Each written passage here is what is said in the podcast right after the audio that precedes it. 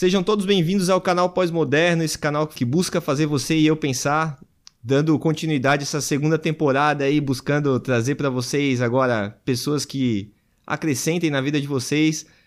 É, hoje eu trago aqui Eduardo Arruda. Eduardo, obrigado aí por ter vindo, tá? Eduardo, eu tive a oportunidade de conhecê-lo num, na confraria do vinho da Itapema. É, a gente acabou sentando na mesma mesa e um do lado do outro, a gente começou a bater papo e foi muito legal porque eu estava numa fase abrindo um, um, novo setor lá da empresa e o Eduardo, ele vai se apresentar melhor mais para frente. Ele é especialista em treinamentos e tudo mais, então eu gostei muito que a gente conversou e, e, lá mesmo já tive a ideia de, de gravar esse podcast com ele e ele prontamente aceitou, que me deixou bem feliz assim. Obrigado por confiar e eu tenho certeza que a gente vai ter uma conversa legal.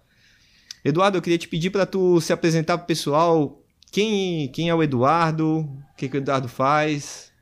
Beleza. Vitor, obrigado também pelo Valeu. convite, a oportunidade da gente estar aqui junto, fazendo esse bate-papo que eu também adoro conversar e, e adoro contribuir com a vida das pessoas. Tanto é que é sempre uma confusão quando a gente vai explicar qual é o nosso negócio, o que, que a gente faz. É... E eu gosto de. Ultimamente eu tenho adotado uma frase seguinte: o que, que o Eduardo faz? Eu amo impulsionar vida, carreira e negócio. Legal. É isso que eu amo. De gerar valor tanto na minha vida, porque eu me sinto é, útil, né? Eu me sinto um, um, ser humano do bem, um ser humano que faz a, a, o seu papel, faz o negócio acontecer quando eu ajudo mais pessoas. Uhum. A gente nasceu para andar em bando, né? Não para a gente andar sozinho. E já que a gente vai andar em bando e a gente faz isso, que a gente faça isso um ajudando o outro, porque daí todo mundo pode evoluir. Com tudo isso, de uma maneira mais prática e talvez menos filosófica, hum. eu uh, sou treinador, então ministro treinamentos de atendimento, de vendas, técnicas de persuasão, é, que possam gerar valor para as empresas e que elas possam melhorar os seus resultados. Então essa é a minha principal uh, função e também ministro palestras sobre esses mesmos temas e também outros temas que eu já estudei bastante sobre educação financeira e previdenciária. Então são áreas que eu gosto, né? E um último pitaco que eu tenho gostado bastante nos últimos anos é prestar mentoria para as pessoas que querem é, um resultado ainda melhor, né? Na sua vida ou na sua carreira ou na sua empresa, onde a gente possa trazer ferramentas mais claras para entender o ponto que a gente está hoje e aonde a gente quer chegar e como que faz para tudo isso acontecer. Então uhum. é mais ou menos isso, né? Que eu faço é bastante coisa. É, legal. Mas me diz, Eduardo, como é que. Assim, hoje tu tem toda essa dinâmica de pontos que tu pode ajudar as pessoas a impulsionar a carreira. É...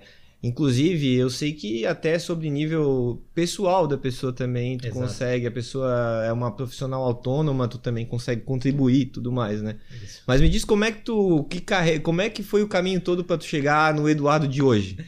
Esse caminho foi, assim como boa parte dos brasileiros, foi um caminho desafiador. Eu comecei com uma família muito rica e aí talvez eu não tivesse chegado aonde eu cheguei se tudo tivesse continuado daquele jeito. Uhum. Eu gosto de escutar um outro podcast também do Tio Rico, que tem rolado aí nas redes sociais. Já ouvi falar. É... E é onde ele fala algo mais ou menos assim, que a pior herança que a gente pode deixar aos nossos filhos é o conforto. Porque eles vão querer continuar nessa zona de conforto, principalmente se for algo muito agradável, né? Então, se a gente não conquistar as coisas com o nosso próprio suor. E aí, com, quando eu tinha três anos, meus pais se separaram, e aí meu pai acabou se distanciando bastante. E aí a gente teve uma vida um pouquinho mais apertada financeiramente. Uhum. A gente foi estudar em colégio público e assim a gente foi até o terceirão. Então precisei me virar, me virar para pagar minhas contas, para pagar minha faculdade. Aos 14 anos eu já trabalhava e estudava. Aos 16 eu já trabalhava o dia inteiro estudava à noite para pagar meu cursinho para depois pagar a minha faculdade. Ou seja, eu acredito que a área comercial, a área de desenvolvimento, é, de se relacionar bem com as pessoas, meio que nasceu ali por sobrevivência, por esse instinto todo que falei, cara, eu preciso fazer acontecer e eu quero fazer acontecer. Então preciso me relacionar bem. Entendi. E quando a gente se relaciona bem, as portas abrem. Isso, isso eu acredito e, e pratico bastante, né? E quando a gente se relaciona com verdade, né? Não com o interesse de abrir aquela porta. Então Sim. também acredito muito nisso. E aí eu me formei em administração e depois daí eu vi o quanto é gostoso a gente estar sempre se atualizando para que a gente possa se evoluir, né? Tá evoluindo como ser humano e poder ajudar as outras pessoas. Então eu fiz depois é, o meu primeiro MBA foi em marketing estratégico. Eu acredito que eu estava indo muito para essa área Uhum. é, de entender o negócio como um todo, não só a ponta final de se relacionar bem ou de vender, mas precisava pensar estrategicamente.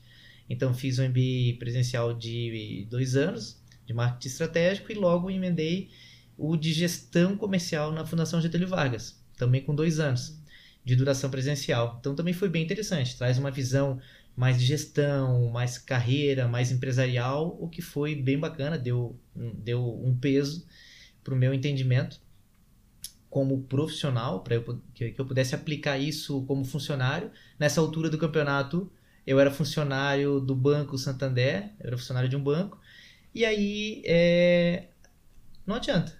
Tu tens metas bem arrojadas para alcançar, e tudo aquilo que eu tinha aprendido empiricamente e tecnicamente eu precisei começar a colocar em prática para gerar resultados.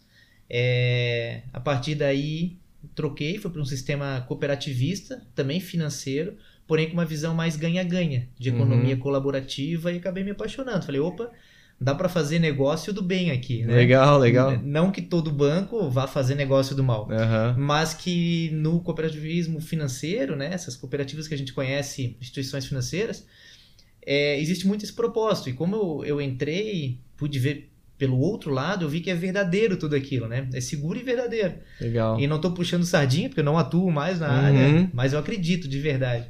Então aquilo ali me fez muito bem. Saber que dá pra gente impulsionar negócio, impulsionar carreira, crescer e fazer sempre uma relação ganha-ganha, onde todos saem felizes no final da operação.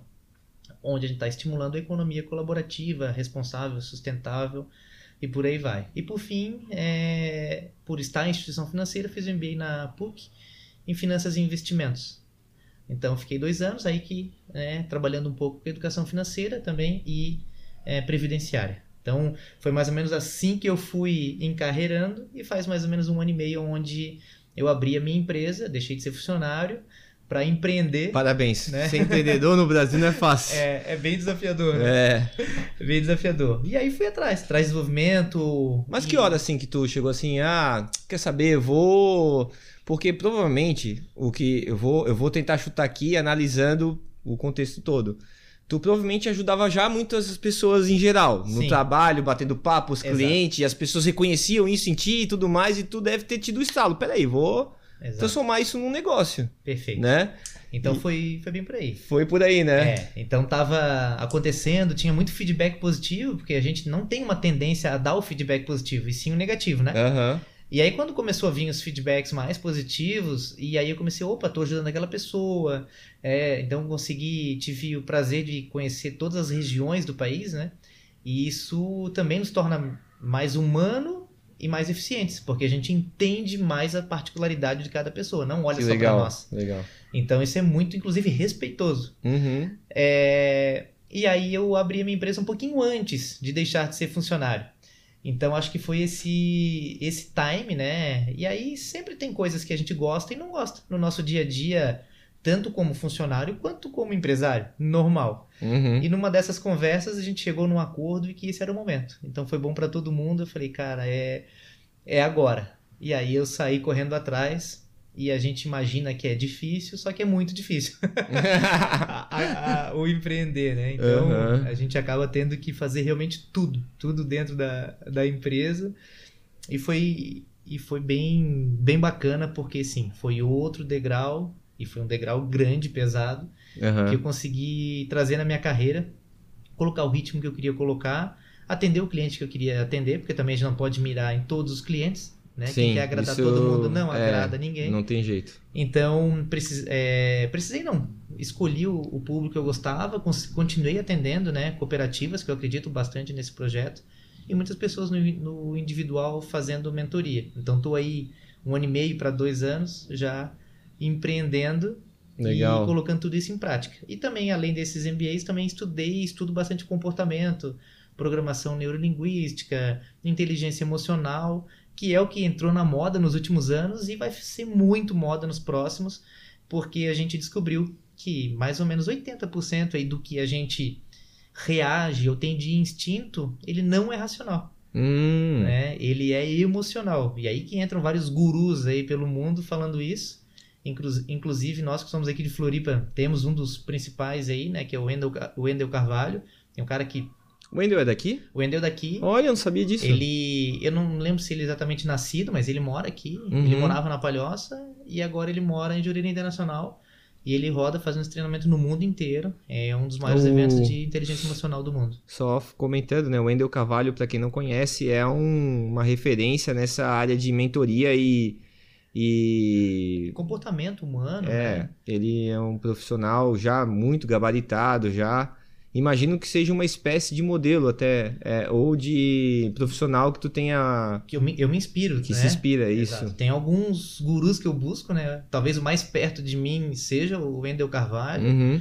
É, no mundo teria o Tony Robbins, que é essa mesma pegada. Ele foi considerado o maior estrategista de vida e carreira do mundo. E ele usa muito isso: empatia, o respeito. Você já ouviu falar de Dale Carnegie? Já ouviu falar? Sim. Dale Carnegie é um dos, dos precursores de tudo isso. Né? É, né? Eu já li alguns é. livros dele, por isso que eu comentei que ele Sim. tem esse essa coisa do respeito constante, de prestar atenção, presta atenção na pessoa Exato. quando tá falando com ela. É muito legal as dicas que ele dá. Isso é de 73, os é, livros dele, acho. É, ele tem, tem coisa de da época da guerra. Uhum. Então ele, ele tem um.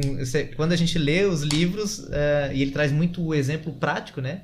E aí, ao invés de mandar o Whats, na época ele falava muito sobre vou escrever uma carta para a companhia Ford, por exemplo. Uhum. E aí ele explicava como fazia aquelas cartas. E sempre com muito respeito, trazendo pessoalidade, humanizando tudo aquilo. Hoje a gente repete as mesmas coisas. 50 anos depois a gente repete Sim. as mesmas coisas. Sim. Ah, agora está na moda marketing humanizado. Que nada mais é do que isso. Uma roupagem nova. Uma né? roupagem né? nova sobre fazer as relações é, coerentes, respeitosas e falando a língua da, da, das outras pessoas, né? É, o, o, eu ainda quero falar um pouco mais da tua vida. Eu quero saber, tá. assim, tu teve algum mentor? Porque tu, tu também é mentor de algumas pessoas, Sim. mas na tua vida, assim, nessa todo esse crescimento que tu teve aí, construção de carreira, tu teve mentores como que isso aconteceu? Foi mentores que não necessariamente se postavam como mentores, mas acabaram te servindo de inspiração? Exato, sim. Então, o meu primeiro mentor foi meu irmão nessa nossa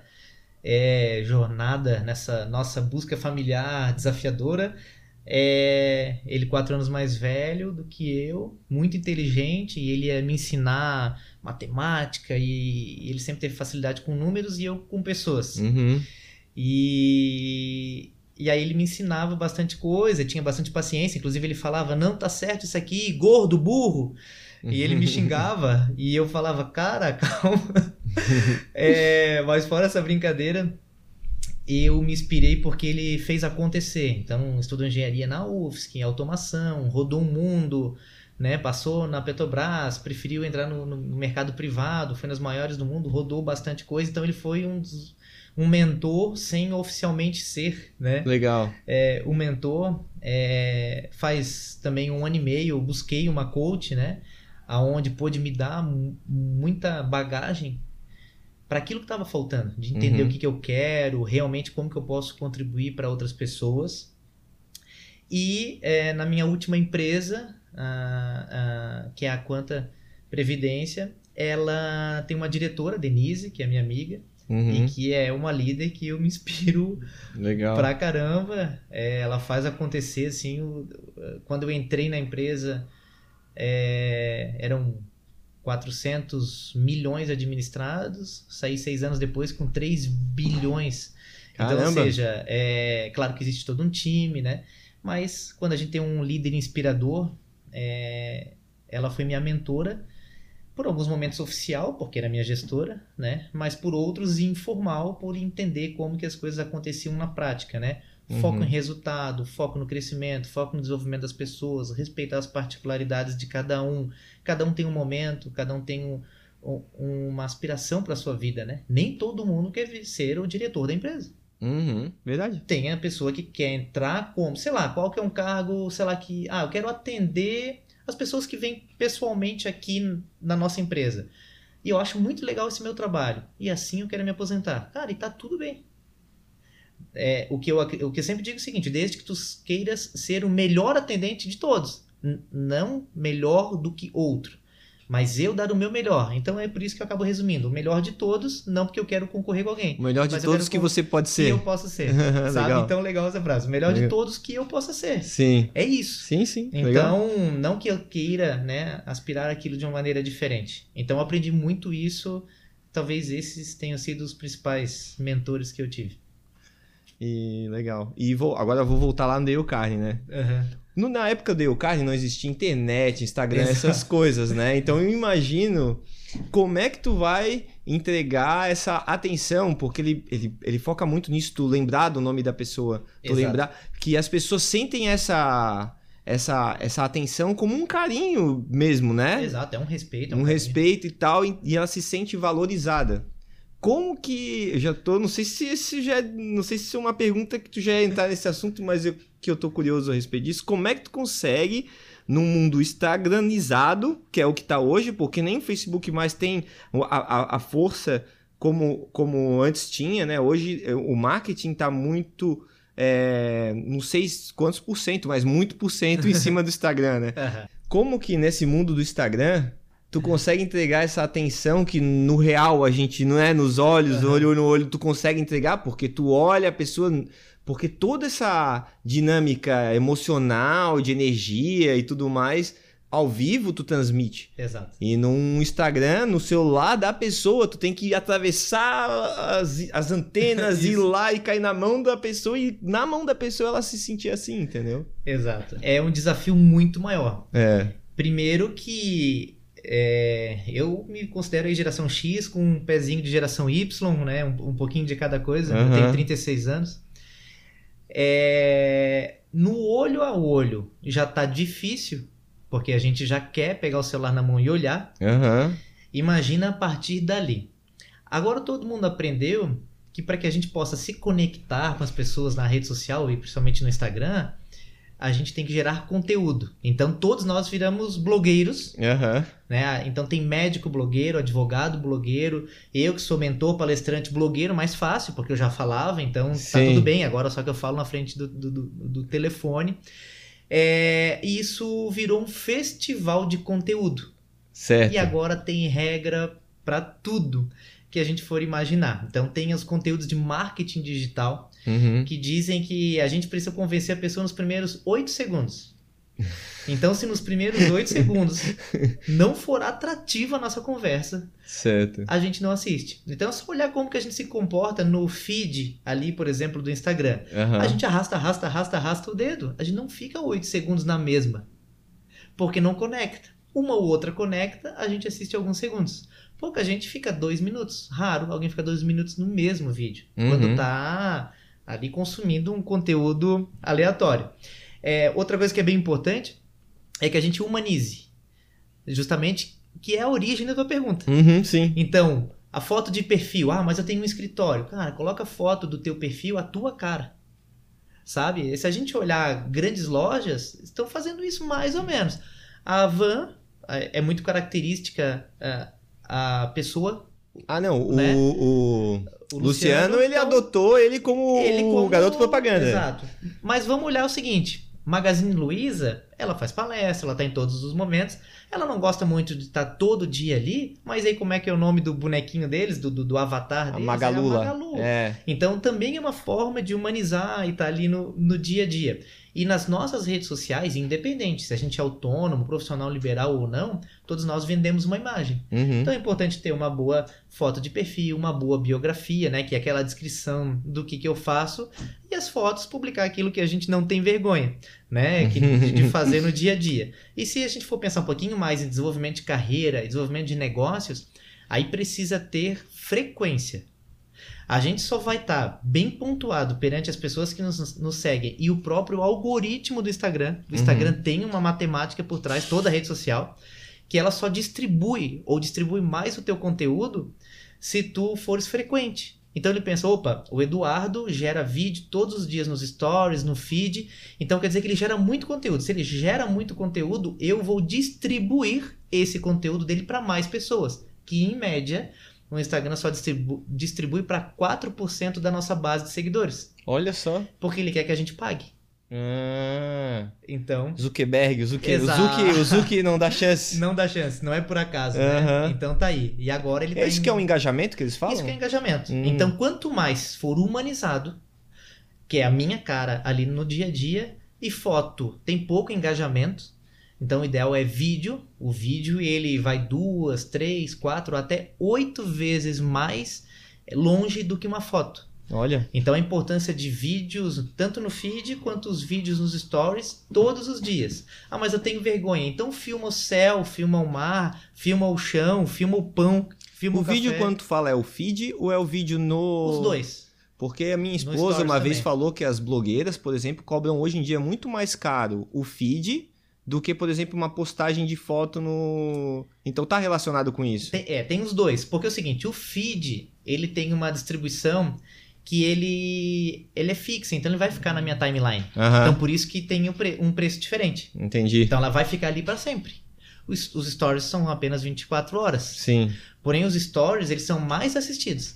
entendi. Então a gente normalmente abre o celular já E corre nos stories. stories. Aham. Não, Então- então eu tô falando errado. Eu, eu- é porque eu não tô muito familiarizado com o termo. Aham. Então é o stories que ela fala que é Isso. mais caro que o feed. É, pode ser. Vou dizer que varia, assim, né? Mas o feed, ele tem um preço bom. Por quê? Porque ele vai ficar fixo. Sim, fica E- lá, né? Exato. Mas os stories têm mais engajamento. Legal. Então, pra gente ter uma regrinha assim um pouquinho mais de sucesso, é colocar a nossa cara, mostrar, gravar vídeo todos os dias. No feed, pode ser um vídeo por semana, não faz Uhum. mal, mas nos stories, vídeo todos os dias, para que a gente melhore essa distribuição. Uhum. E claro, gerar conteúdo que leve valor, né, e que ajude as pessoas que você está seguindo. Que não irrite a pessoa que tá seguindo, né? Exato. Porque às vezes começa a ser repetitivo, começa a ser sem graça, a pessoa Exato. já deixa de seguir. O que é muito comum. Uhum. né? E tá tudo bem também, né? As pessoas deixam de seguir, é comum quando a gente olha os relatórios, né? É, Sempre tem pessoas saindo e pessoas chegando no Instagram, assim como na nossa vida, não é mesmo? É, Alguns amigos a gente vê mais num ano, outros menos no outro. E por aí vai.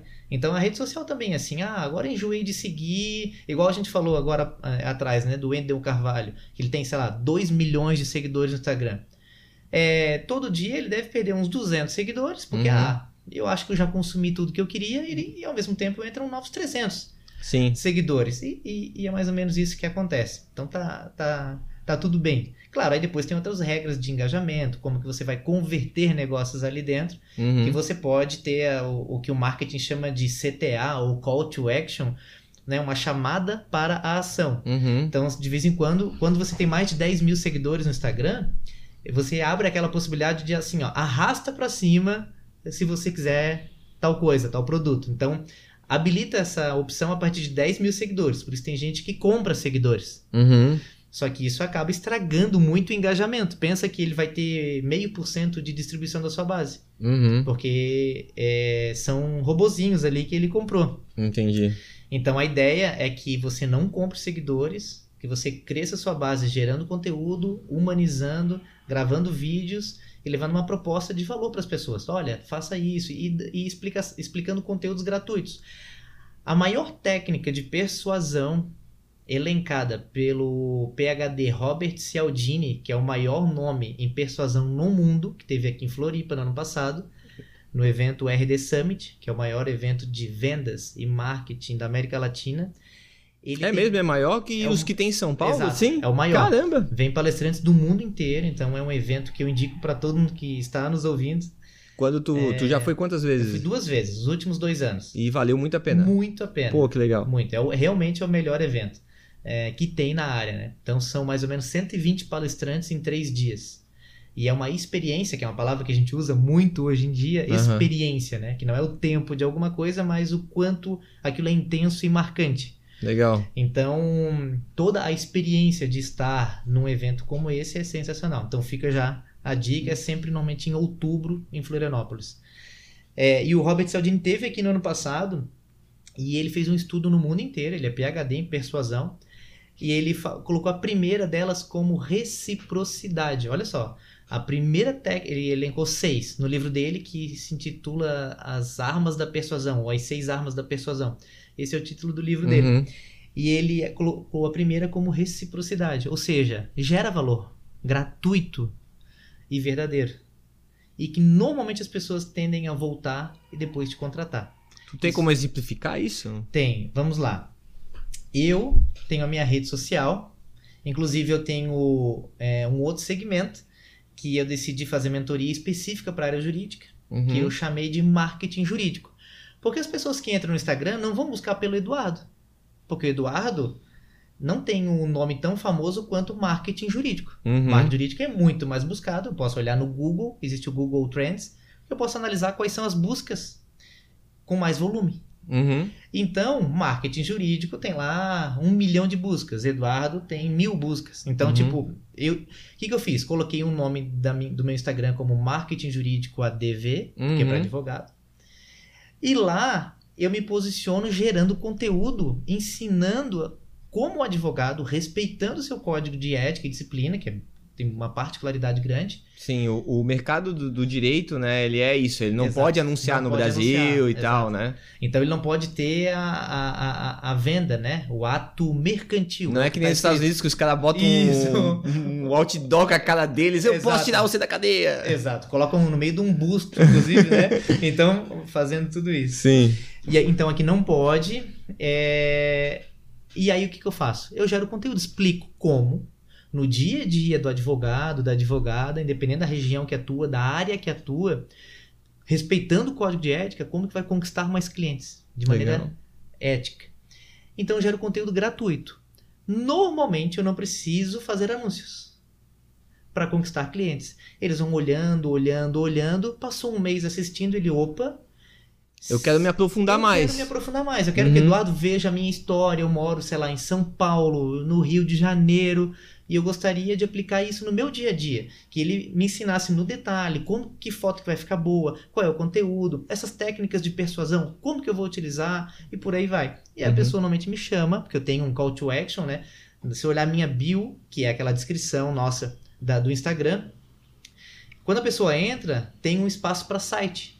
Mas eu posso trocar aquilo ali para um clique Um direto ao meu WhatsApp, por exemplo, ou uma venda de curso online. Uhum. Então tem alguns sites que fazem isso, que é o bit.ly, bit.ly, Uhum. bit.ly.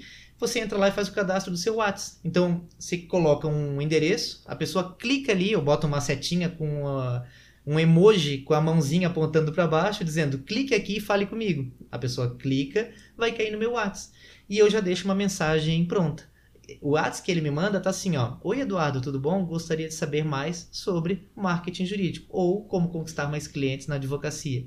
E aí a gente começa uma conversa e normalmente ele contrata a minha E mentoria. tem custo esse Bitly? Não, é gratuito. Ô, louco. Então é um negócio que ajuda muito esses profissionais autônomos, Muito. né? Por exemplo, eu tenho uma. Eu tenho uma. Eu faço bolos. Muito. Imagina, bota esse Exato. Bitly e a pessoa clica, eu tenho interesse em comprar um bolo. Exato. Putz. Então tem uma empresa que faz bolos aqui na nossa região que é a Buolo. Aham. Se entrar no Instagram da Buolo, a gente vai ver que tem tudo isso. Tem fotos lindas, a pessoa fica com vontade, desejo, e tem o link lá, por exemplo, que você falou por coincidência Aham. do bolo. Mas Sim. pode ser uma manicure. Então o que ela pode fazer? Ah, mas o que eu vou fazer? Filma o antes e depois daquela unha. Pô, show de bola. Feito. Igual os cabeleireiros também Igual fazem isso. Ah, é verdade. depois. E dentista. Dentista também tem um código de ética específico. Então ele não pode divulgar o antes e depois, apesar de existir muita divulgação de antes e depois. Mas ele pode gerar valor. Mostra a sua cara, mostra o seu dente, né? Tem que ser referência, porque ele é um Uhum. dentista. Então mostra como que ele deveria fazer aquela limpeza, como de quanto em quanto tempo ele deveria fazer o bochecho, ou se é importante fazer um clareamento, ou por que, que se usa um aparelho depois de adulto, ou o siso, eu preciso tirar, gera valor. Lembra que o óbvio só é óbvio para quem já sabe. Aham. Então, muitas pessoas que eu faço mentoria, elas me dizem: "Nossa, Eduardo, vou falar isso que é tão básico". Eu digo: "É básico para você. Eu não sabia disso", Sim. Né? Então, isso vale para qualquer ah, e a engenharia vale também. Mostra quais são os tipos de energia que existem. Ah, eu trabalho com essa energia. Então, mostra aquela energia, como que ela funciona e qual é o valor que vai gerar isso para o teu contratante. Então, lembra que toda vez que eu estou conversando com alguém olho no olho, eu já sei quem é essa pessoa. E quando a gente joga isso para a internet, a gente chama isso de persona. Então, eu preciso imaginar que eu estou falando com essa pessoa para resolver a dor dela. Então, eu sei que a dor de um dos clientes, quando eu estou falando lá daquele marketing jurídico, é que eles querem mais clientes. Então, o que, que eu falo? Bom dia, advogada. Bom dia, advogado. Tudo bom? Você que quer conquistar mais clientes de maneira ética, respeitando o seu código, arrasta para cima que eu te ensino. Então, eu vou na dor. Eu sei uhum. que é isso que a pessoa quer solucionar. Sim, sim. Então, é mais ou menos isso. A manicure poderia falar: você que vai chegar no final de semana, tá sem tempo, mas quer dar um retoque na sua unha, vem aqui que eu consigo fazer um encaixe. Entende? Então, são frases que eu sei que o meu público-alvo, ou seja, a minha persona, então eu personifico esse meu público e falo com ele. Eu não preciso deixar explícito qual é o meu público, uhum. mas eu tenho ele em mente quando eu estou me comunicando. Então, eu tô me comunicando com aquele Tem tipo um nicho que tu um nicho tá que eu tô, focando. Tô focando. Então, normalmente eu falo com isso. Pode ver que no meu dia a dia, quando eu falo na minha rede pessoal, que é do Eduardo Arruda, é, no Instagram, então, inclusive, se você quiser me seguir, Eduardo Arruda Oficial. Isso aí. É, lá eu falo muito de relação ganha-ganha, atendimento, cooperativismo. O meu público-alvo são empresas que querem desenvolver e fazer uma relação de economia colaborativa. Então, quando o cliente me fala, ah, não, Eduardo, eu quero vender a qualquer custo, então eu não quero fechar negócio com esse tipo de empresa. Então, quando ela, esse, esse, essa pessoa entra na minha rede social, já não conecta. Eu uhum. não quero atender e ele não me quer. Sim. E tá tudo bem. A gente não precisa conquistar os 7 bilhões de seres humanos no mundo. A gente só precisa de mil clientes. Entende? sim, então, sim. a gente pode nichar, né? Pegar um nicho e aprofundar. Inclusive, pode não, deve. Independente da área que a gente está. Legal. Nichar, nichar, nichar. Então tem basicamente dois nichos, né? Eu nichei lá a parte do advogado e aqui no meu dia a dia, né? Pessoas que querem um autodesenvolvimento na sua carreira e empresas que querem fazer relação ganha-ganha. Então vender não a qualquer custo. Uhum. Né? Então eu dei uma nichada e eu consigo me comunicar com essas pessoas. Eu não deixo explícito no dia a dia. Ei, você que é uma cooperativa. Não. Sim. Ei, você que pensa em fazer uma relação ganha. Não, eu gero conteúdo que agrada esses ouvidos. É isso que eu ia falar. Na é? verdade, vai juntando ali a, as, as informações, tu vai, a pessoa que está nessa, nesse nicho vai, vai se sentir né? Vai chamar atenção esse tipo de. Representada, ou então é, vai criar curiosidade muito maior, porque é, é, nessa linha de raciocínio que ela segue, a, a, profissão dela. Isso. E aí vai naturalmente te selecionar. Perfeito. Legal. E aí vale lembrar que hoje, sim, né, o, o, o Instagram ele tem um bilhão de usuários no mundo. Uhum. Então, é uma rede gigante, né? Perde para poucas, basicamente para o Facebook, que tem 2 bilhões e 400, mas ela não vem E o Facebook mais... ainda é uma, ainda é, é, uma ferramenta, mas ela ainda é, é. uma ferramenta para marketing, assim, como ela... o Instagram é, porque eu sinto que o Instagram tá anos luz mais interessante. O, o Instagram principalmente no Brasil, que a gente gosta de ler um pouco menos, uhum. né? é cultural, então a gente gosta mais de conteúdo rápido. Então o Instagram se adequou mais. Mas no mundo inteiro, sim, ele vem numa crescente maior.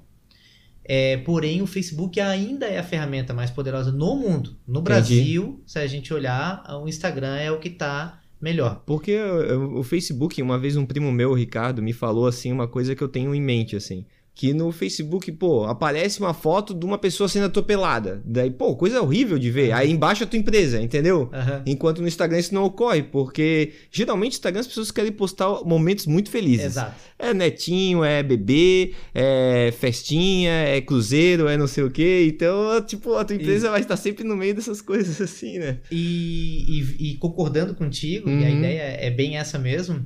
Tanto é que o, o, o, o o Zuckerberg vem colocando dinheiro no Instagram, né? Tipo, uhum. para potencializar o resultado, mas as métricas para quem quer profissionalmente vender, elas estão dentro do Facebook. Então, se você quer fazer um anúncio a partir do Instagram, ele tem, vou chutar, não lembro, são cinco filtros só. Uhum. Se você quiser fazer dentro do Facebook, ele tem tipo 30 filtros. Então, o Facebook ele ainda é mais preparado para business. Entendi. Então, o ideal é você ter contas conectadas. Eu tenho a mesma conta com o mesmo nome no Insta, a mesma conta no Face. E aí eu vou lá e faço um anúncio patrocinado nas duas redes. Então uma vai ajudar a outra. Entendi. Então, e outra, lembrando de quem é o seu público. Se o seu público é um público jovem, é Instagram. Se seu público é mais maduro e tem 60 anos, é só olhar para nossa família. A minha mãe, a minha tia, eles usam o quê? Normalmente Facebook. Então eu chego para jantar na casa da minha mãe, tá o Facebook aberto. Agora, quando eu tô pessoal da minha idade, de 20, de 30, 40, tá todo mundo com o Instagram aberto. Uhum. Então isso também tem a ver com o público que eu quero anunciar. Então se eu tenho um público que é mais mais maduro, mais adulto, ainda está consumindo bastante Facebook. Então o público jovem e adulto é muito no Insta. E bem jovem já está vindo na nova rede com meio bilhão de usuários, que é a TikTok. Uhum. Que é um É, filhotinho é- é aí. chinesa, não é? Ela, eu acho que é chinesa. Tanto é que na Ásia. E tá crescendo e muito entre Europa, pessoas bem jovens, né? bem jovens. Assim como toda rede social. Sim. Vamos lembrar do Orkut. Começou com os mais jovens. Depois os adultos e depois para todo mundo. Facebook. Ah, agora tem o tal do Facebook. Quem começou? Os jovens. Depois os mais adultos e depois nossos pais. Então, basicamente, quando entra os pais, acaba a rede social. é mais ou menos a mãe isso. começa a dar like, dizer que o filho tá lindo, o cara, troca. puta, vou pra TikTok agora. É uma boa, é uma boa, é um bom conceito. Eu adorei esse conceito. E é mais ou menos como se fosse uma festa, né? Uhum. A festa começa a ficar tão boa, tão boa que a minha mãe quer ir. Quando ela chega, eu falo, cara, eu não quero estar na mesma festa da Pois minha é, mãe. não quero estar doidão aqui Eu na quero- frente da mãe, né? exato. Putz. Então eu quero ir para outra festa. então é é uma boa ideia. Então já são 500 milhões de usuários, né? O TikTok.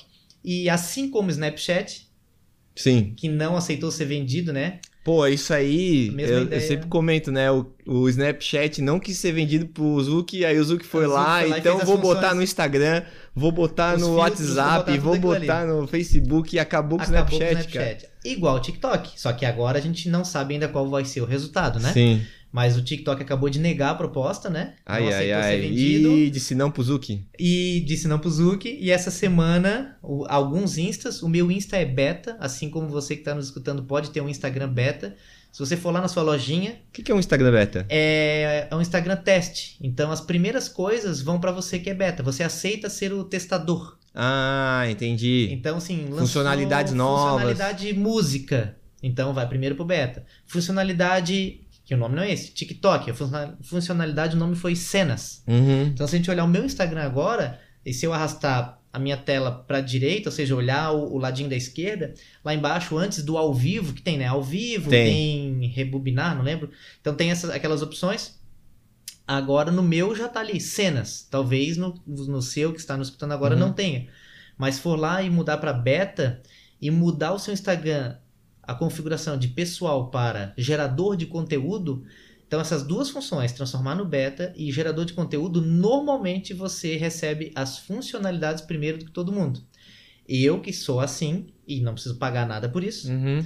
já sou o testador do TikTok, entre aspas, Do- do porque- Instagram. do Instagram, que é o cenas. Certo. Então, ele, dentro dos stories, ao invés de ser 15 segundos filmando ali, ele aceita fazer cenas infinitas dentro desses 15 segundos. Colocando música, rebobinando, fazendo vários filtros, que é a ideia do TikTok. Uhum. Né? Com, é uma timeline praticamente é, sem texto, né? É vídeos e música. É, com, a, com a música de fundo, né? Normalmente é uma ação engraçada. É, geralmente eles fazem umas bobagens, Umas assim, bobagens, tipo, exato. comer pipoca e, e não sei o que, uns desafios bem bestas, assim. Exato. Porém, como toda rede social que começa besta e com jovens, sim, sim. depois todo mundo, opa, também quero ser jovem e, vai- e quando chega um milhão, pensa que ela já está com 500 milhões. Milhões, é muito forte. Ela Imagina tá pra com- marcas de roupa que atendem esses Exato. jovens, meu, é uma mina de... Então, para profissional liberal, eu já, eu já estou lá. Legal, legal. Eu já estou no TikTok, porque conceito de oceano azul. Uhum, Então, ou seja, prefiro estar onde pouca gente está, que não é pouca, né? Já é meio bi. Uhum. Mas é mais ou menos isso. Então ainda tem pouco brasileiro lá utilizando. Então comecei, tô só com três vídeos postados nesse, no nosso dia aqui Legal. que a gente tá batendo esse papo. Mas já estou lá presente. Então a ideia é essa, né? Que a gente possa ir sempre se, se atualizando. E só dando continuidade a falar sobre Instagram e tudo mais, assim, eu percebo esse, essa entrega de valor e essa conectividade quando é de uma empresa, de um profissional autônomo direto com o consumidor final. Mas quando é uma empresa, por exemplo, que é empresa para empresa, eu vejo como um desafio muito maior. Vou dar um exemplo aqui de, um, de uma empresa aí que eu admiro muito, que é a Volgesanger, que é de uma amiga é, minha, Andréia, esposa do meu amigo Teixeira. Ela, ela é uma empresa de britagem. Uhum. Ela, ela, não, ela, ela, como é que ela cria um relacionamento com as pessoas? Porque ela é uma empresa de britagem, ela faz asfalto, entendeu? Humanizar, de novo. Então, colocar a cara dela mostrando, para que não seja só uma, um logotipo bonito. Uhum. Claro que para uma empresa já de um porte maior, claro, legal ter a logo da, da, da, empresa lá. Mas no dia a dia, no feed, nos stories, coloca a cara do gerente, a cara do coordenador, do supervisor, da proprietária. Então ela mostra, olha, bom dia, a gente está mais iniciando mais um mês. Mais uma obra aqui. Mais uma tal. obra, gerando valor, trabalhando com qualidade. A nossa brita, não sei se existe diferenças de qualidade de brita, mas ela vai saber falar. Olha, Sim. a nossa brita é da tal, sei lá, é, pedreira e que a gente faz com tal cuidado e que a gente tem um processo que transforma isso num resultado para o cliente, que a gente tem uma garantia. Veja aqui nossos clientes, inclusive veja o depoimento desse cliente. Então, sabe, é, trazer esse negócio humanizado. Então, Uhum. por isso que hoje, tanto na venda pessoal, mostra isso, olha, nossos clientes estão fazendo isso, quanto na rede social, humanizar, é, mostrando a nossa cara. Quem é que está fazendo? Muita gente faz o que a gente faz, mas ninguém faz do jeito que a gente faz. Uhum, uhum. E nem do jeito Legal. que a gente fala, né? Um não vai gostar da minha voz, outro vai. Um vai olhar o meu vídeo no Instagram e vai adorar, e o outro não. E tá Sim. tudo bem. En- Então, por isso que é legal mostrar a nossa cara, mesmo para as empresas maiores. Assim como a gente falou no nosso bate-papo da Avan. Ali ele perdeu um monte de clientes por um lado e ganhou um monte por outro lado. E tá Sim. tudo bem. Sim. Porque ele mostrou a cara dele e se posicionou. E se Uhum. posicionar é legal. A gente tá vivendo no momento aí na humanidade que ficou muito delicado falar sobre qualquer assunto, porque sempre gera um debate sempre muito forte sobre Sim. quase tudo. Em contrapartida, eu acredito que a gente tem que se posicionar mais. Com respeito, mas se posicionar mais. Olha, eu voto em tal candidato. Eu acredito que o candidato assim eu não gosto. E tá tudo bem, desde que a gente respeite. Eu não preciso deixar de ser amigo daquela pessoa porque ela tem uma opinião diferente da minha. Veja, olha o- que ponto a gente chegou. Se você discorda da minha ideia, a gente não é mais amigo. É, isso é Né? uma- isso, isso para mim é um problema grave, É um porque problema bem grave. tu cria né? uma muralha de comunicação, ela não existe mais, simplesmente a comunicação Aham. se distancia e aí vira pessoas que vivem num mundo, mas que vivem em mundos diferentes e só cria mais problema é isso. Exato. Então, assim, a gente tem que trazer para perto, respeitar, entender, né, cada, cada, cada, cada particularidade e, o que eu digo, humanizar. É, mostrar a tua cara, como tu faz, do jeito que tu faz. Tanto se eu for um dono de padaria, eu Uhum. posso fazer isso. Mostrar o meu, a minha fornalha às 5 horas da manhã. Tanto se eu for uma padaria de esquina pequenininha, ou Que se eu legal. for uma gigante. É verdade. Olha, eu tô aqui 5 da manhã suando, porém eu tô suando longe do pão, porque aqui tem muita higiene, assim, sabe? Então traz as coisas que pra nós no dia a dia é básico, mas é legal, as pessoas amam bastidores. O- se a gente olhar no Google Trends, de 2000 a 2018, o Big Brother Brasil ganhou 17 anos seguido como a maior busca. Só perdeu no ano passado para as eleições, que foi uma loucura que a gente acabou de falar. Sim, sim. Né? De esquerda, direita, você é isso, você é aquilo. Foi bem polarizado. Foi bem polarizado. Então foi a primeira vez que não teve essa parte é, que o Big Brother ganhou. Então as pessoas querem saber a vida como ela é. Legal. Então é legal mostrar, tanto no dia a dia, chegou um cliente na minha loja, ou eu como um profissional, veja como eu faço, veja o que, que eu aprendi, veja como que é as coisas que eu gosto.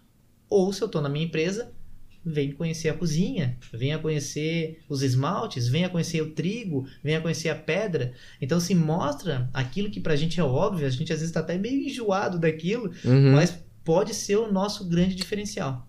Que é mostrar como as coisas acontecem e isso traz muita credibilidade. É igual quando a gente faz uma visita guiada, uma visita técnica em qualquer lugar. A gente volta encantado. Ah, Legal. viver a loja de fábrica de plástico. Nossa, que legal. Sabe, tipo, às vezes você nem tá nem aí. que, que eu tô aí com aquela fábrica de plástico? Aí você vai para uma loja, nossa, você viu todo o processo de fabricação, você volta adorando plástico. Reciclagem. Exato, você volta hashtag plástico. né? Então, por quê? Porque eu participei daquela experiência. Que foi uma humanização, que foi entender o processo, que foi conhecer as pessoas, foi conhecer o seu João, que está ali há 50 anos fazendo aquele processo.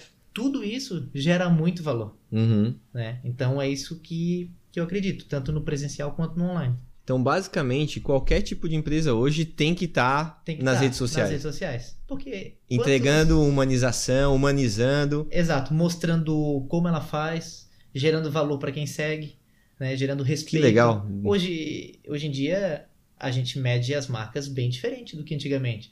Então, o valuation, né, que seria a- o, o, o, o caixa da empresa, vamos dizer assim, mais o valor percebido. Sim. Então, é só olhar as empresas de tecnologia. Né? Então, se a gente olhar Microsoft e, e, e outras do ramo, é difícil de tu valorizar. Então, é muito de valor percebido. A Uhum. quanto que vale a maçã?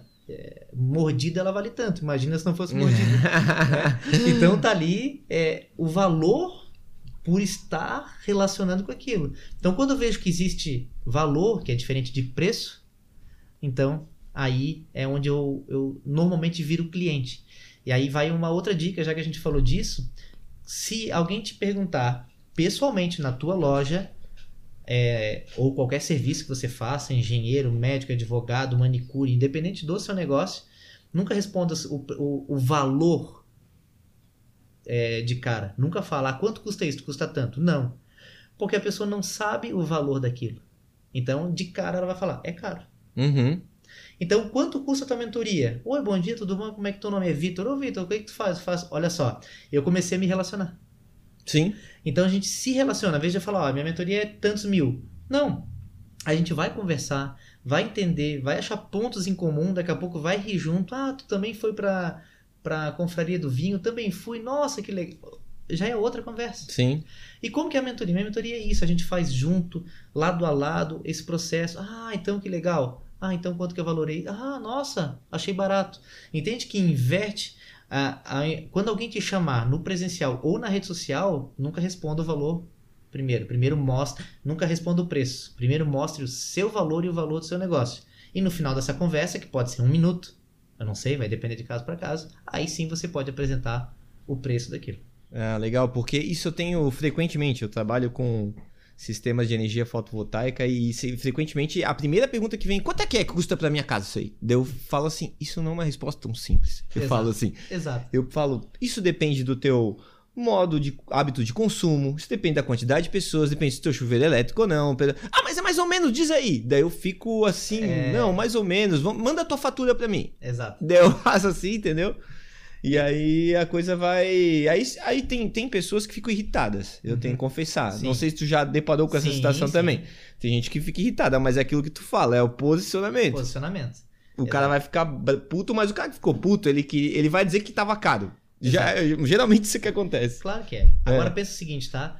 Vamos dizer que a gente acabou de conhecer um homem da- das cavernas. Uhum. Ele saiu agora, tava congelado e saiu agora. Oi, tudo bom? Tudo bem. É, deixa eu te mostrar um aparelho que é, o ser humano inventou, que a gente consegue fazer várias coisas, escrever, é, ver fotos, arma- armazenar várias coisas que a gente chama de computador. Aí ele começou a ficar pequeno e agora a gente misturou o computador com se comunicar com pessoas e aí isso aqui virou um telefone, que virou um smartphone. Deixa eu te mostrar esse smartphone aqui. Tu vai poder mandar mensagens, vai ficar o dia inteiro olhando fotos de coisas bonitas. E ele é bem legal. Quer comprar? Quero. Quanto que é o preço? Ah, 10 mil reais. 10 mil reais? Ninguém compraria, Uhum, sim. né? Porque eu falei do preço. Mas a gente já conhece o valor da maçã. Sim. Então, é status.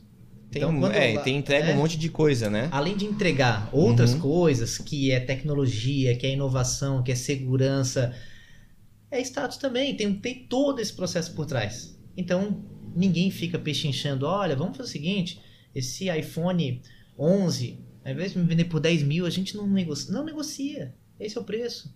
Então, por quê? Porque eu já sei do valor. Uhum. Então, a ideia é essa. Eu vou perder clientes porque eu não respondo o preço imediato? Vou. mas eu vou, vou perder mais clientes se todos eles eu responder de O cara preço de cara. o preço. Exato. Na verdade, quando tu responde o preço de cara, tu também não te valoriza. Esse aqui é o ponto. né? Exato. Então a pessoa simplesmente vai pensar: peraí, mas o Zé da esquina, com todo respeito ao Zé da esquina, ele faz por 100 reais. Não, mas peraí, o que, o que, o Zé da esquina sem entrega? contar que eu demoro pra chegar onde eu chego no meu, na minha profissão. Eu estudei, Exato. eu trabalhei, eu- então eu tenho que valorizar tudo isso aí. Porque Perfeito. se eu chegar só no preço, parece que eu não fiz nada. Exato. Entendeu? Ah, mas isso é tão simples, tão simples, mas eu estudei 10 anos para que essa solução seja simples. Né? Né? Então é importante a gente mostrar. Lembra que mostrar valor hoje, uma das principais maneiras, é na rede social. Então, se você é profissional liberal ou é uma empresa pequena, média ou grande, vai mostrar. É que nem tu falou, né? O backstage ali, isso daí, Exato. com certeza. Mostra- Cuidado com o ambiente, né? Perfeito. Segurança da equipe, é, eventos é, de divulgação. A Coca-Cola até hoje, ela é forte em mídia por alguns anos. Claro que agora ela tem que estar mais preocupada ainda, né? Por Aham. causa da onda de saúde, então Sim. refrigerante é ruim. É, mas pensa alguns anos atrás que estava no auge do negócio, ela continuava colocando milhões Papai Noel. continuar se posicionando. Sim. Então, sim, estar presente, se posicionar, gerar valor. O que, que a Coca-Cola é? Ela é felicidade. Olha os slogans É, é. né?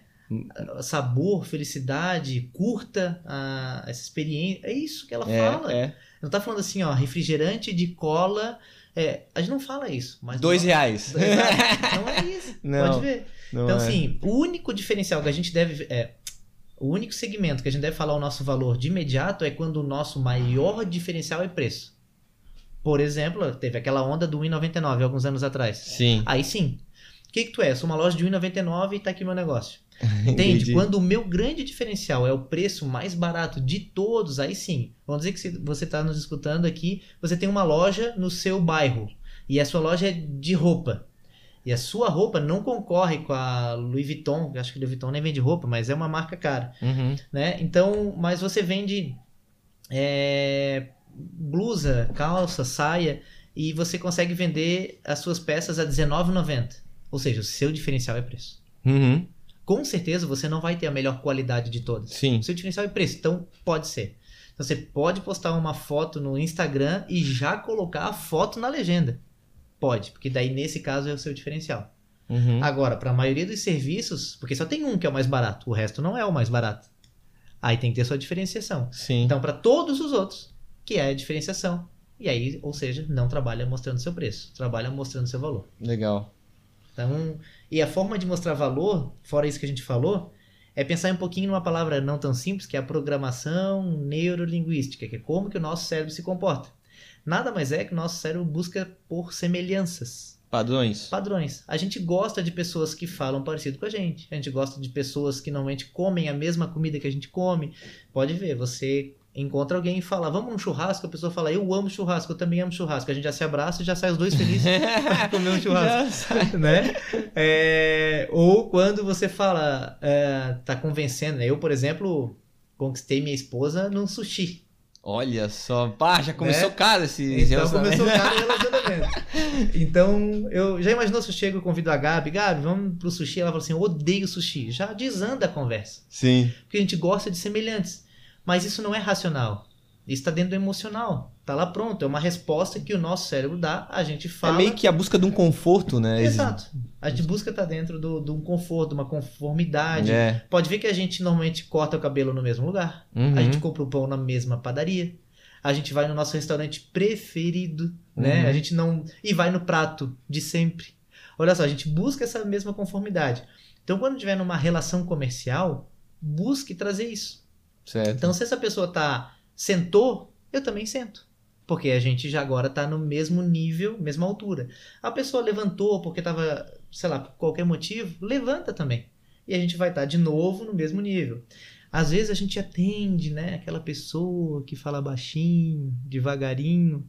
Então a gente pode falar um pouquinho mais baixinho e devagarinho. Isso vai gerar conexão Certo. né? Porque as Uhum. pessoas sempre buscam. Nossa, ela, é, né? Vamos dizer que a minha vozinha ela fala mais baixinho devagarinho. Isso é o rapport? É o rapport. Ah. Então, dentro da PNL, né, Programação Neurolinguística, tem uma das páginas rapport que se a gente trouxer para o português, né, a gente poderia chamar de espelhamento. Sim. Então fica até mais fácil. Pensa num espelho e repete o comportamento de maneira natural. Sim. Claro, né? Então, Sem querer te interromper, mas só falando da minha experiência, depois que eu aprendi sobre o rapport, que é esse espelhamento, isso. que é, por exemplo, tu observar o posicionamento da outra pessoa Isso. e, e tu fazer a mesma coisa se ela tá de braço cruzado, se ela tá com. Aham. se ela coça a cabeça. E o que eu acho engraçado é que, às vezes, a pessoa que não tem a consciência do rapport, ela entra na tua onda. Entra. Tu começa assim, tu, tu cruza o braço, a pessoa, daí tu, daí eu comecei a reparar isso nas pessoas, que ela sem querer, Isso. ela também cruza o braço. Existe. E existe essa busca, inclusive, né, por, por ser aceito. Aham. Então a gente acaba de maneira Inconsciente- inconsciente fazendo isso. Putz, é muito. Se perguntar por quê, a gente não sabe responder, mas vai dar mais ou menos 6 segundos, que é onde a gente consegue eh, trazer o start da parte mais racional do cérebro. E aí a gente vai justificar com o racional, mas quem tomou a decisão foi o emocional. Sim. Então, para várias coisas na nossa vida. Então, se você estiver passando por alguma coisa, dificuldade e explodir no trânsito, que é muito comum, inclusive casos de morte, né? A gente conhece de pessoas no trânsito Sim. por besteira, por uma buzina, é, espera no mínimo seis segundos antes de fazer qualquer ato, antes de enfiar a mão na buzina, antes de sair do carro. E o indicado é que você espere 20 segundos. Normalmente, quando chega em 20 segundos, você já consegue ter um nível de Aquele pico de toputo Exato, já. de insanidade passou. Já saiu. né? Não que saiu por inteiro, mas Sim. você volta ao controle das suas ações. Então esse seria o ideal. Legal. E o contrário também vale. Quer fazer uma coisa muito boa, acelere a tomada de decisão. Então, às vezes a gente tem dificuldade de ir para academia. Uhum. Ah, não gosta de acordar cedo e vai para academia. Claro, vai no horário que é mais confortável para você. Mas vamos dizer que você quer encaixar isso às seis da manhã. Então dorme de roupa de academia. Foi feito um estudo em Harvard que falava sobre isso. Né? Inclusive está no livro O Jeito Harvard de Ser Feliz. Uhum. Então dorme com, com roupa de academia e coloca o tênis e a meia do lado. Uhum. Na hora que você acordar, você vai ver que tá com roupa de academia. Saiu, colocou o pé no chão, já colocou o pé dentro do tênis. Ah, quer saber? Agora eu vou. Então, facilitar a tomar a decisão em 3 segundos, isso acontece. Legal. Postergá-la, o ideal, em 20, ajuda. A pessoa que está de regime, pegar aquele pacote de chocolate, aquele caixa de chocolate, e deixar escondida lá em cima no armário e precisa de cadeira. Isso ajuda. Porque a pessoa vai ter que pegar uma cadeira, ir na frente do armário, pegar. Nesse meio tempo, existe uma chance dessa pessoa, opa, realmente não é hora de comer um chocolate. Diferente de ele estar em cima da mesa. A Eu, gente vai pegar. eu tenho problema com isso. Ah, eu posso botar dentro de um. Do cofre. Eu tenho que, eu tenho que botar num cofre com quebra-cabeça que eu tenho que des, desvis- de- sei lá, é, resolver. Aí Aham. talvez eu desista. Exato. Mas se Eu- tiver em cima da prateleira, eu vou quebrar tudo pra pegar o chocolate. É, tem, tem a ver muito com isso. E parecido com, com, com essa ideia que a gente vem, vem conversando, né? De, de, de rapport, de programação, de tomada de decisão. Foi feito lá também, lembrei, porque também foi feito em Harvard, um estudo daí lá pelo, pelo Robert Cialdini, que é o das armas da persuasão. Aham. Ele fez no meio desses estudos, quando ele estava analisando que tipo de conversão de negócio numa escola, né, num- numa turma de negociação, uma turma de negócios lá da, de Harvard, ele separou a turma metade para um lado, metade para o outro. Um não sabia do outro, então foi isolado. 50% da turma, né, ou seja, metade da turma, ele isolou e falou o seguinte: olha, vocês têm aqui. Ele colocou as mesmas condições para os dois lados, mas eles não sabiam. Uhum. Olha, vocês têm aqui, sei lá, quatro horas para fechar o maior número com, sei lá, 100 clientes. A condição é essa. E o seguinte, olha só, tempo é dinheiro. Tempo é dinheiro. Então é o seguinte, ó, foca em vender, foca em vender. E aí ele foi lá na outra turma e ninguém sabia de nada e falou: olha, pessoal, a gente vai ter bastante tempo, quatro horas, ou seja, o mesmo tempo do outro. E a gente vai ter muitos clientes, tipo 100 clientes, que é o mesmo número do outro Uhum. para que a gente possa se comportar é, parecido com eles, para que a gente possa respeitar a particularidade de cada um, para que a gente possa levar uma solução de verdade, que essa pessoa fique feliz, a gente também. Então sejam empáticos. Olha. Vamos ter empatia e vamos gerar negócio ganha-ganha, resolver a dor dessa pessoa. Dá para ver que é a mesma coisa, porém em contextos distintos. Sim. É a mesma base de clientes, é o mesmo tempo, o mesmo pessoal que estuda business em Harvard. Então tá. Ao final do estudo, a turma que tempo é dinheiro, ou seja, focou na carteira, É aquele negócio de negócio a qualquer custo, Exato. vamos dizer assim. é, um goela abaixo, Aham. converteram 55% das possibilidades, possi né? do que tinha de, de, de possibilidade eles converteram. Na outra turma, da empatia, de, sabe, sentar do lado, do mesmo lado, e não do outro lado da mesa. Uhum. Senta junto, fala com a pessoa na linguagem dela, na velocidade dela, no tom. As palavras que ela usa eu também repito, Uhum. né? Isso gera conexão. E pensa, o que, que vai resolver o teu problema? Não é eu vender, é tu comprar aquilo que vai te ajudar. Sim. E aí eles converteram 90% dos negócios. 90%. 90%. Pô, é uma diferença significativa. Exato. Nossa. E aí a gente vem com outro guru, que é um mentor do Vale do Silício, que é o Jayco, J-A-C-C-O. E o sobrenome, acho que não tem nenhuma vogal. Ele é holandês.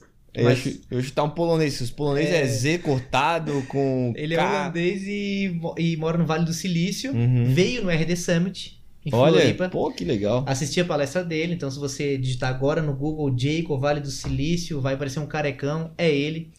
É, A energia dele é sensacional e um dos slides da palestra dele é essa. Ele colocou uma, um- uma flecha na carteira e uma flecha no coração. Ele falou: se você mirar no dinheiro, o máximo que você vai conseguir é dinheiro. O máximo vai conseguir é venda. Se você mirar no coração e resolver a dor, resolver o problema dessa pessoa, você vai conquistar um cliente, você vai conquistar o dinheiro, vai conquistar suas vendas, vai bater meta e esse processo vai ser mais gostoso. Legal. Então é isso. Pode ver que tem a ver com aquele nosso início da conversa sobre relação ganha-ganha, sobre o cooperar, Sobre sobre prestar atenção. prestar atenção. Então, assim, fazer coisas com propósito, com valor. Uhum. E o Brasil tem uma coisa bem engraçada, né? A gente é um dos países, um dos povos mais consumistas do mundo. É mesmo? É. Um dos últimos em educação financeira. Então, o Banco Mundial fez uma pesquisa com 123 países há dois anos. O Brasil ficou na posição de 130 de- 132. O Brasil ficou na posição 123. Uhum. E na última, dos 132, o Brasil ficou na posição 104, se eu não me engano. Pior colocado entre educação financeira pensando no longo prazo. Como que você vai se aposentar, por exemplo. Então a gente tá Pai, tu pega uma sexta economia do mundo e faz uma oitava, sexta, não sei como é que tá agora, por né? aqui. E a gente não tá nem entre os 100 países. Isso é uma né? loucura. É uma loucura. Então, olha só, a gente gosta de gastar e não tem noção nenhuma sobre economizar. Ainda bem que agora vai entrar na grade, né, educação financeira, mas a gente ainda demora para ter essa mudança cultural. Mas o que eu queria dizer sobre isso é o seguinte: a gente ama comprar e odeia o vendedor. Olha que relação doida que a gente construiu no Brasil. Por que, que a gente ama comprar e odeia vendedor?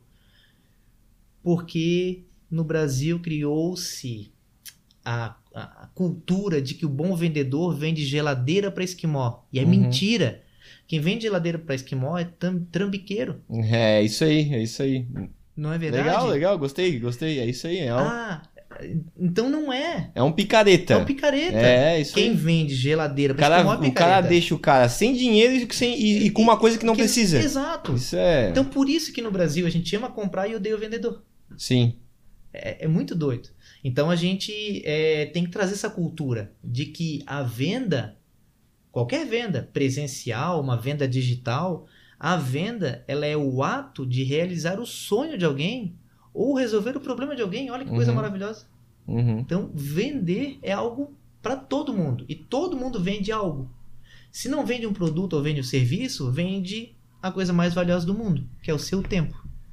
Verdade, Na verdade. pior das hipóteses, você vende suas 8 horas por dia para alguma empresa para você fazer algum serviço. Então, você está se vendendo bem?